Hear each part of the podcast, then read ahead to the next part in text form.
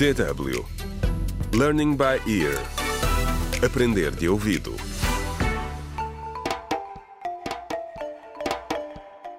Contra o crime. Olá, bem-vindos ao 13º episódio do audiolivro Contra o Crime. Sair da Sombra, escrito por Ursil Nhoe.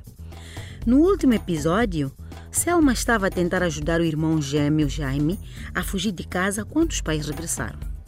Tiago e Sônia continuam a não aceitar a orientação sexual de Jaime e trancaram-no na cave para o submeter a um exorcismo que acreditam o levará de volta ao caminho certo. Neste episódio, voltamos à casa da família Lantaro. Selma parecia familiar de um paciente que está no hospital a ser submetido a uma cirurgia de vida ou morte. Andava de um lado para o outro no corredor, nitidamente nervosa. Do outro lado da porta do quarto dos pais, Jaime estava à mercê da mãe, determinada e implacável. Na sala de estar, Selma e o pai apanhavam partes da conversa. Selma ouviu a mãe dizer: Repete depois de mim, Jaime. Ó oh Deus do perdão, eu ponho a minha alma nas tuas mãos. Mantém a minha alma longe da tentação. Jaime estava exausto. A sua voz mal se ouvia. O guia espiritual de Sônia tinha recomendado que comesse apenas uma peça de fruta e que bebesse um copo de água por dia durante uma semana. No quarto, Sônia tinha chegado à última fase do exorcismo. Do lado de fora, Selma e Tiago ouvem um barulho forte, como se alguém tivesse caído no chão. Jaime! gritou Sônia surpreendido. O marido e a filha apressaram-se em direção à porta do quarto. Mas a porta ainda estava trancada.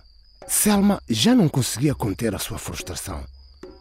Pai, não sejas tão cobarde! gritou ela. Fala a parar! Tiago não sabia o que dizer. O Jaime disse-nos que é gay. Não está a ouvir vozes ou a ver fantasmas. Tiago tentou defender-se. Um pouco mais de respeito pelos teus pais, por favor, minha menina. Não fui eu que organizei este exorcismo. Eu sugeri uma terapia de conversão, mas a tua mãe não quis. Selma olhou fixamente para o pai. Nada disso está provado cientificamente. A terapia é um exorcismo mascarado. O mais importante agora é proteger o teu irmão e a sua reputação. O que importa é que todos o vejam como um rapaz normal que gosta de raparigas. Como um heterossexual. E de repente, o seu rosto iluminou-se. Achas que a Josina estaria disposta a ficar noiva dele? Selma ficou sem palavras. Os seus olhos encheram-se de lágrimas e ela começou a soluçar. Em nenhum momento, nem tu, nem a mamã tentaram sequer falar com o Jaime, disse.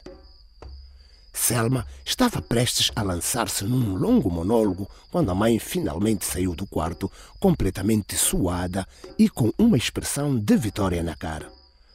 Seca as tuas lágrimas, filha, exclamou ela. O teu irmão está curado. Graças a Deus, gritou Tiago. O espírito do demônio deixou, prosseguiu Sônia. Selma já não conseguia ouvir mais. Não respondeu à mãe e correu para ver o irmão. Contra o crime.